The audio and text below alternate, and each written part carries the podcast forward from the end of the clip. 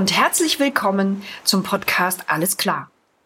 Der Heinrich Böll Landesstiftungen von Sachsen-Anhalt, Mecklenburg-Vorpommern, Hamburg, Niedersachsen, Brandenburg und Sachsen.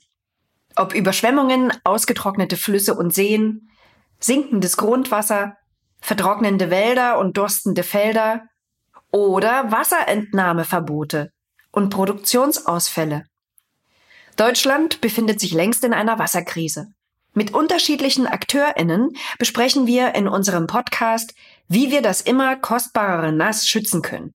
Folgt uns dabei und taucht ein in die Welt des Wassers. Steffen Krones ist Filmemacher. Eine Reise weit in den Norden von Norwegen hat den gebürtigen Dresdner zu seinem Dokumentarfilm The North Drift angeregt. Fasziniert von der Natur der Lofoten stieß er in dem arktischen Paradies immer wieder auf Plastikmüll. Auch aus Deutschland. Kann es wirklich sein, dass unser Müll in der Arktis angespült wird? Mit sogenannten Driftern vollzieht er die Reise von Plastik aus Dresden bis nördlich des Polarkreises nach.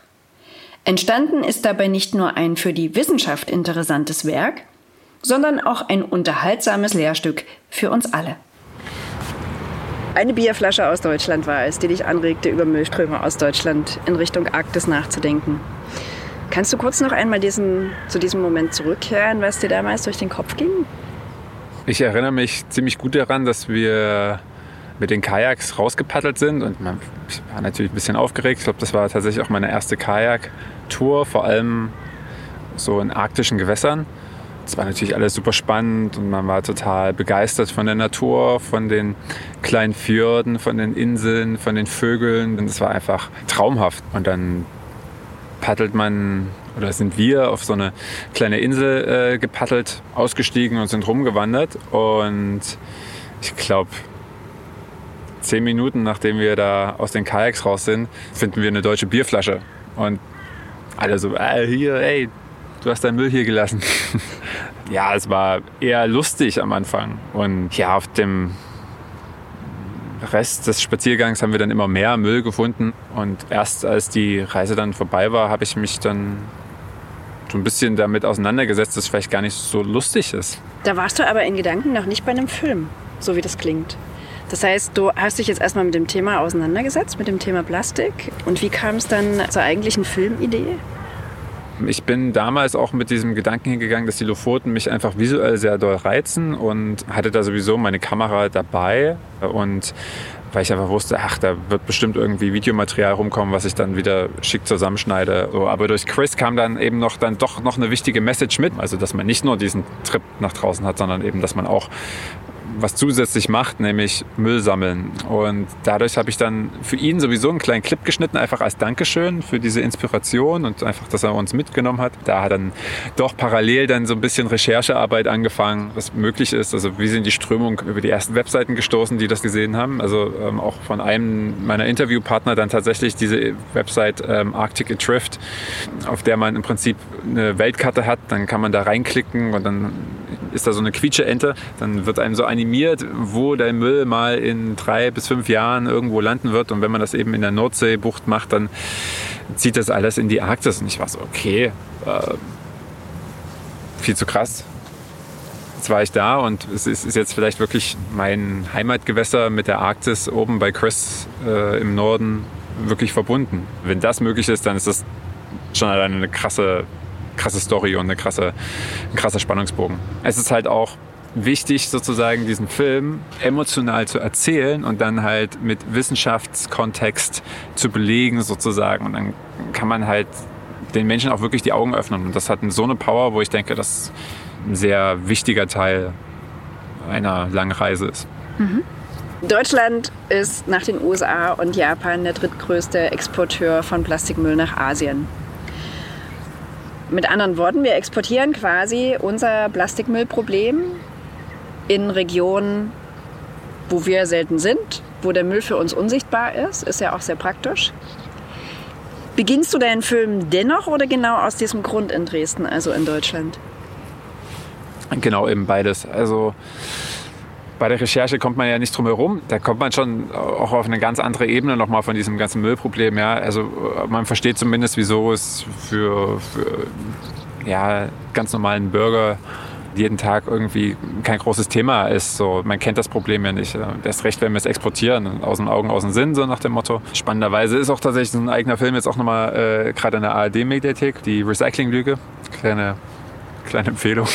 Spoiler. Spoiler, genau. Aber ähm, das, da merkt man auch, dass es einfach so viel Stoff alleine ist, um einen eigenen Film draus zu machen, währenddessen ich ja eine ganz andere Suche sozusagen anstreben wollte und eben schauen wollte, was passiert eben mit dem Müll, der auch, auch bei uns äh, in der Natur landet, der eben nicht da landet, wo er mal landen soll, im Mülleimer.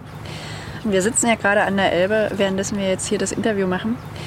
Äh, nun ist gerade heute bis auf äh, einige Bierflaschen nicht so viel Müll sichtbar, aber mir fällt schon auf, dass das Müllaufkommen hier an den Elbwiesen schon enorm gestiegen ist, so in den letzten Jahren. Meine Frage wäre, Hast du im Rahmen deiner Recherchen mitbekommen, was, was da schief läuft? Werden die Leute einfach bequemer? Interessiert es sie nicht? Ja, ich denke, das ist definitiv ein komplexeres Problem. Liegen lassen tut es immer der Mensch, eine Person oder mehrere Personen. Das ist ganz klar. Auf der anderen Seite muss man auch mit einbeziehen, dass immer mehr eben in Plastik verpackt ist. Und ich glaube, das nimmt halt auch einfach weiterhin zu. Und damit wird auch mehr Plastik gekauft. Wenn mehr Plastik gekauft wird, ist die Wahrscheinlichkeit einfach höher, dass es auch in der Umwelt vielleicht mal landet. Egal ob absichtlich oder unabsichtlich. Es gibt mehr Leute, die draußen sein wollen. Dementsprechend wollen mehr Leute auch an der Elbe sein, im Sommer auch grillen. Also es gibt einfach mehr Raum sozusagen für aus Versehen liegen gelassene Müll. So, und das kann natürlich schon dazu führen, dass einfach mehr Müll sichtbar ist, dass die Stadt ist da auch in einer gewissen Verantwortung. Die muss das natürlich auch in, oder die Kommunen äh, generell müssten das Problem selber angehen mit besserer Infrastruktur. Ja? Also zum Beispiel an Elbwiesen gibt es ja hier und da mal Mülleimer, aber die sind A in zu großen Abständen und B sind sie überhaupt nicht für das jetzige Müllaufkommen gemacht. Ja, sie haben immer noch so kleine ähm, Öffnungen, wie es müsste man da jetzt gerade noch die, die äh, Plastikkaffeebecher äh, und äh, Plastikbierbecher reinschmeißen, die man gerade noch hat. Aber tatsächlich ist das ja gar nicht mehr das, was so das, das große Müllaufkommen macht. Das sind ja wirklich das Grillzeug, die Pizza, Deckel, was auch immer, die passen da gar nicht rein. Die, oder wenn, werden sie reingestopft und verstopfen sofort. Also, und dann wird es daneben gelegt, die Raben holen sich, verteilen sie über den ganzen Elbwiesen und so gelangt es ins System. Also ich glaube, da kann man schon sehr viel dagegen machen, wenn man mehr Mülleimer hat und größere Mülleimer. Mhm. Ähm, weil du gerade Kommune so als Stichwort gesagt hast, hier in Dresden zumindest gibt es auch ja immer das Reinigen der Elbwiesen. Und ich kann mich erinnern an die Vorpremiere von deinem Film, da war das auch ein Thema. Lieber den Strand dreckig lassen und die Leute für das Thema sensibilisieren oder äh, tatsächlich die, die Strände säubern und so tun, als, als wäre nichts. Was sagst du? Also ich finde, das könnte man eigentlich inzwischen so fast kombinieren. Ich glaube, dass Cleanups extrem viel dem Ökosystem helfen tatsächlich, weil sie wirklich nachweislich was bringen. Sie haben natürlich auch einen Lerneffekt, sie haben natürlich auch eine gewisse mediale Aufmerksamkeit sie, sie zeigen immer mit dem Finger auf das Problem. Aber es ist tatsächlich so, dass im Prinzip, wenn es diese Cleanups nicht geben würde, wenn es die Stadtreinigung nicht geben würde, wenn es den Tourismus nicht geben würde an den deutschen Stränden, ja, dann würden unsere deutschen Strände auch ganz anders aussehen, weil natürlich jeden Tag dort extrem viel sauber gemacht wird. Da sind wir wieder bei dem Problem. Ich sag mal, ich sympathisiere fast immer mehr mit diesem Gedanken, mal so eine Sache zu machen, fast schon wie so ein Protest. Auch äh, zu sagen, okay, jetzt räumen die Stadt Reinigung und wer auch immer oder das Hotel oder was auch immer wirklich mal einen Monat nicht auf. So. Äh, dann vielleicht abschließend mit einem großen öffentlichen Cleanup zusammen, ja, aber dass man das eben mal sieht. Ich glaube, das ist schon, ja, also ich, ich, manchmal denke ich wirklich, das ist nötig, dass man das mal macht, um wirklich den Menschen das zeigen zu können. Und in deiner Antwort ist ja nicht nur die Kommune benannt worden, sondern auch ähm, die Industrie, die hm. zunehmend ihre Produkte mundgerecht in Plastik verpackt. Also die Industrie meint, ja, das ist der Wunsch von äh, KonsumentInnen. Auf der anderen Seite hat man als KonsumentIn kaum noch Chancen, was Unverpacktes zu finden. Es sei denn, äh, man kauft bei Unverpacktläden ein oder ja, auch die Bioläden kommen mit unverpackten Waren daher. So die großen Discounter bieten das ja kaum noch an. Wo siehst du denn eine Möglichkeit anzusetzen? Oder sind beide in der Pflicht, Konsumentin und Industrie? Ich glaube äh, definitiv, dass die Industrie da äh, mehr in die Pflicht genommen werden muss.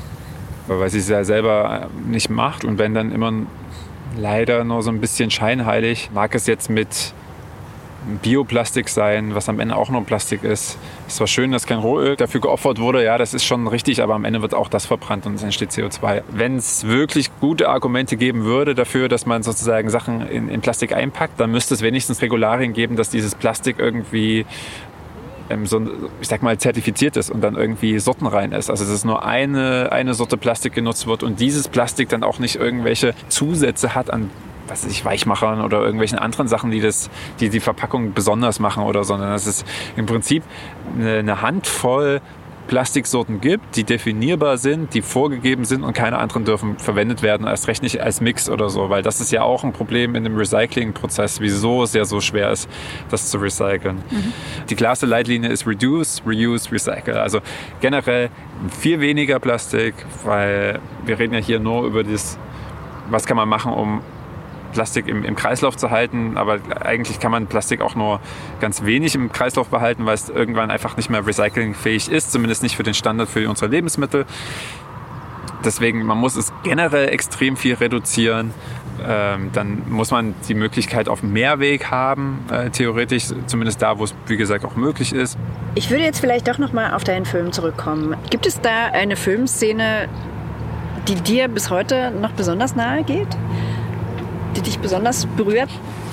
Ja, also ich, ich finde äh, bis heute äh, sicherlich das Ende immer noch so ein bisschen schön und emotional, weil es immer so dieses, diesen Aufbruch beschreibt. Also ähm, äh, für die Zuhörer, die es natürlich jetzt und Zuhörerinnen, die es jetzt noch nicht gesehen haben, ist natürlich äh, das jetzt ein bisschen schwer nachvollziehbar, aber ich finde auch immer das Thema der Jugend und der Kinder auch immer ganz wichtig und finde es immer schön, wie begeistert die sind dann doch. Und das Problem, weil es ja dann doch ein klares, einfaches Problem erstmal an der Oberfläche ist, nämlich dass Müll jetzt erstmal echtes Problem ist und dass Kinder das so verstehen und sagen, ey, es ist scheiße, wir müssen da was machen.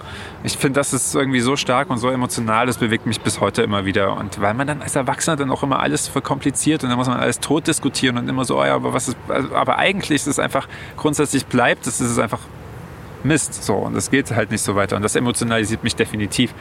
Aber klar, also der Film zeigt ja auch krasse Müllhotspots und auch Norwegen da mit diesem so heftigen Spots, wo, wo, wo so viel Plastik ist und das äh, beschäftigt mich natürlich auch immer mal wieder. Und Deutschlands beliebtester Fisch, der Lachs, ja, der kommt aus Norwegen meistens. Also ich glaube, der, der, der Mammutteil kommt einfach aus Norwegen. Und wenn die Leute wüssten, wo dieser Müllhotspot war, wo wir das gefunden haben, ja, also der, ich glaube, die weltgrößte Lachsfarm ist genau in diesem Gebiet. Norwegen hat auch ein Stück weit dieses Gebiet gewählt oder die Fischindustrie, weil eben die Strömung da so durchzieht. Aber gleichzeitig sind sie da in dieser riesengroßen Plastikschneise sozusagen. Und wenn ich jetzt wirklich mal Lachs kaufe, dann schaue ich nach, kenne zumindest die Bilder aus Norwegen und das hemmt mich extrem, wirklich diesen Fisch zu kaufen. Und wenn man das sieht, es ist Wahnsinn. Es ist einfach Wahnsinn. Wird man nie vergessen, solche Bilder. Ja. Du und Chris, glaube ich, ihr habt die norwegischen MüllsammlerInnen begleitet, die tatsächlich jeden Tag aufs Meer rausfahren und dort äh, Tonnen an Müll von den vielen kleinen Inseln, vorgelagerten Inseln einsammeln. Kannst du was zu dem da gefundenen Müll sagen? Ihr wart ja dabei, habt selber Sachen in der Hand gehabt. Um was für Müll handelt sich das? Ist das eher Hausmüll? Sind das Reste von der Fischerei? Oder Gewerbemüll, also Verpackungen, große Styroporplatten. Also was habt ihr da gefunden? Und äh, ließen sich auch Länder zurückverfolgen tatsächlich. Also gut, die Bierflasche, das, das wussten wir schon, die kam aus Deutschland, aber vielleicht habt ihr noch mehr gefunden. Gab es eine besondere Marke, die euch aufgefallen ist? Das würde mich natürlich auch interessieren. Bei so viel Müll findest du halt auch irgendwie gefühlt alles so, was man sich vorstellen kann, wenn man nur lange danach sucht. Ich glaube, das am einfachsten sichtbarste ist Industrie und dementsprechend auch Fischerei. Was aber, wenn man sich so ein bisschen damit auseinandersetzt, ganz logisch ist, weil das geht vielleicht halt auf dem offenen Wasser halt über Bord und das Einzige, was man da hat, sind Wellen und ein bisschen Sonne. Also und diese super krass robusten Fischereiutensilien, dem macht das jetzt nicht wirklich viel aus. Die sind ja extra dafür geschaffen. Das heißt, wenn sie anstranden, es kommen die halt fast noch in demselben Zustand an. Also das ist ganz klar, dass man überall erstmal Fischerei sieht, so auf dem ganz oben. Mhm. Wenn man da so ein bisschen drinnen in den Netzen rumspielt, ziehst du halt mal einen Becher raus, einen Plastikbecher. Kinderspielzeug findet man da doch sehr oft. Der Rest ist schwer zu definieren. Wenn man sich da auseinandersetzt, ist es ganz klar, wenn Müll zum Beispiel aus Deutschland oder so jemals da äh, im Nordnorwegen ankommt, dann ist der schon komplett zerfressen, zersetzt in kleine Teile, äh, fast schon Mikroplastik, weil eben diese so eine lange Reise hinter sich hat. Also ich glaube, wenn man wirklich in Dresden etwas in die Elbe aussetzt, dann kann es wirklich Jahre dauern, wenn nicht sogar Jahrzehnte, bis es wirklich in der Nordsee landet. In der Zeit ist das Zeug eh Mikroplastik oder wirklich fragmentiert. Das ist nie wieder erkennbar. Und das ist auch der Grund, wieso wir dort in Nordnorwegen so einen großen Mikroplastikanteil haben. Ja? Das Zeug ist höchstwahrscheinlich wirklich zum Teil 10, 20, 30 Jahre alt. So. Deswegen ist, glaube ich, die Assoziation, ah, das meiste Plastik, was man sieht an den Stränden, ist alles Fischerei, halte ich für auch wieder zu leicht und zu einfach, äh, um das zu definieren. Also sicherlich äh, sind das in, in, in, in Kilo, mag das so sein, weil da mag mal ein Netz verloren gehen und schon hast du da irgendwie 100, 200 Kilo Netz. Ja? Also ganz klar, füll das mal in Plastikflaschen auf, 100, 200 Kilo. Aber äh, genauso wie auch große Netze sind nicht für jedes Lebewesen ein Problem, sondern sie sind halt für große Lebewesen, Wale, äh, wichtig. Aber diese ganzen kleinen Mikroorganismen, die, die, die leiden natürlich unter dem Mikroplastik. Ja? Also das ist genauso komplex wie das Ökosystem, ist halt auch Plastikmüll so. Und das ist ja eigentlich das ähm, Problem, dass Plastikmüll fast überall in jeder Größe ansetzt. Mhm. Und eine Marke, Becher von Danone, sicherlich auch mal eine Cola-Flasche, äh, Coca-Cola natürlich immer wieder dabei, Nestle natürlich auch. Ja, jetzt sehe ich da drüben so ein Stück Plastik an der Elbe entlang schwimmen und denke daran, wo es mal landen wird. Siehst du ja. das, das Grüne da, da drüben? Deswegen sitzen das? wir hier ja. und äh, können sozusagen auch direkt gleich hier live erleben, wie es aussieht. Die Sachen, die man findet, sind halt eben sehr schwer herauszufinden, wo sie die Reise sozusagen begonnen haben. Ne? Also kommt es jetzt vom Schiff, haben es Touristen mitgebracht und liegen lassen oder kommt es wirklich aus diesem Land und hat diese riesenlange äh, Reise hinter sich? Das ist halt super schwer zu sagen. Das kann man eben nicht machen. Und das war auch, eben das war auch ein Grund, wieso ich gesagt habe, ich will das jetzt schauen. Und ähm, das habt ihr insofern gemacht, dass ihr startend, glaube ich, in Dresden, habt ihr angefangen, Drifter auszusetzen. Und die sind dann auch immer mal ein Stück weit gekommen dann wurden sie angespült, genau wie Plastik auch. Du bist dann losspaziert, konntest sozusagen mit äh, GPS nachverfolgen. In den, oftmals, nicht immer, hat es geklappt, glaube ich. Ja. Wo das äh, Ding liegt, dann habt ihr das wieder rausgenommen und dann noch ein Stückchen weiter äh, reingeworfen. Und so habt ihr quasi die Strecke nachempfunden, äh, wie jetzt Plastikmüll treiben würde, wenn er denn in die Elbe gerät. Und die Drifter, die an den Lofoten angelandet sind, äh, die habt ihr dann quasi oben in der Nordsee reingeworfen laufen, um dann einfach zu sehen, welchen Weg die nehmen. Kannst du was dazu sagen, wie lange die von der Nordsee kommend bis ja, auf die Lofoten gebraucht haben? Wie viele Tage oder Wochen, Monate? Ich glaube, es waren am Ende so 140, 150 Tage, halbes Jahr sozusagen. Also das geht dann doch recht schnell. Das macht ja keine Pause. Das ist ja dann einfach nonstop mit 3, 4 km/h unterwegs, weil du es schon angesprochen hast mit der Elbe. Das Im Fluss sind die halt tatsächlich dann doch viel länger unterwegs, weil sie halt längere Zeit liegen als dass sie driften. Und das war auch der Grund, wieso wir dann sozusagen sie dann in der Nordsee ausgesetzt haben. Wir mussten ja natürlich auch diese, die Drifter immer wieder ein bisschen, auch ein Stück weit warten. Ne? Also die waren ja jetzt auch dann doch nicht so dafür gemacht, dass die so super lange halten. Das heißt, wir mussten Akkus wechseln, mal den, die Schwimmkörper wechseln. Also die waren ja aus Kork, damit die Dinge auch wirklich schwimmen. Und äh, dann haben wir auch einfach gemerkt, ey, wenn diese Drifter dann wirklich mal in der Nordsee landen und dann Richtung Norwegen geht, die müssen viel robuster, viel größer werden. Sonst zerscherbeln die uns, wir finden sie nie wieder. Und das war uns ja auch wichtig. Wir wollten sie ja unbedingt auch wiederfinden, damit wir eben auch sagen können, hey, wir haben jetzt nicht noch zusätzlich Müll in, in, in, in das System geschmissen. Ne? Müll, da sind wir gleich wieder beim Thema. Du hattest ganz viele Gespräche mit WissenschaftlerInnen äh, über das Problem Plastik im Meer. Ist eine Welt ohne Plastik überhaupt noch möglich? Und wenn ja, was ist jetzt zu tun? Wer muss was tun? Also möglich ist ja alles und immer. Plus, wie wahrscheinlich ist das? Ich glaube nicht, dass es eine Welt ohne Plastik geben wird, auch in Zukunft nicht. Das glaube ich einfach nicht. Plastik ist einfach ein günstiger Rohstoff. Er lässt sich einfach transportieren, damit natürlich auch weniger CO2 ausstoßen. Aber es ist halt auch so, dass der Rohstoff an sich halt auch einfach falsch genutzt wird und auch, glaube ich, manchmal nicht so richtig die Gefahren mit einbezogen werden in die, all diese Kalkulationen. Aber ich kann mir schon vorstellen, dass es eine äh, Welt gibt mit viel, viel, viel, viel, viel weniger Plastik. Ja? Und Plastik Sachen, die wir dann wirklich auch zum Teil mal zehn Jahre nutzen können, bevor sie dann hoffentlich auch wieder recycelt werden. Ne? Das sind so viele Sachen, die schon möglich sind.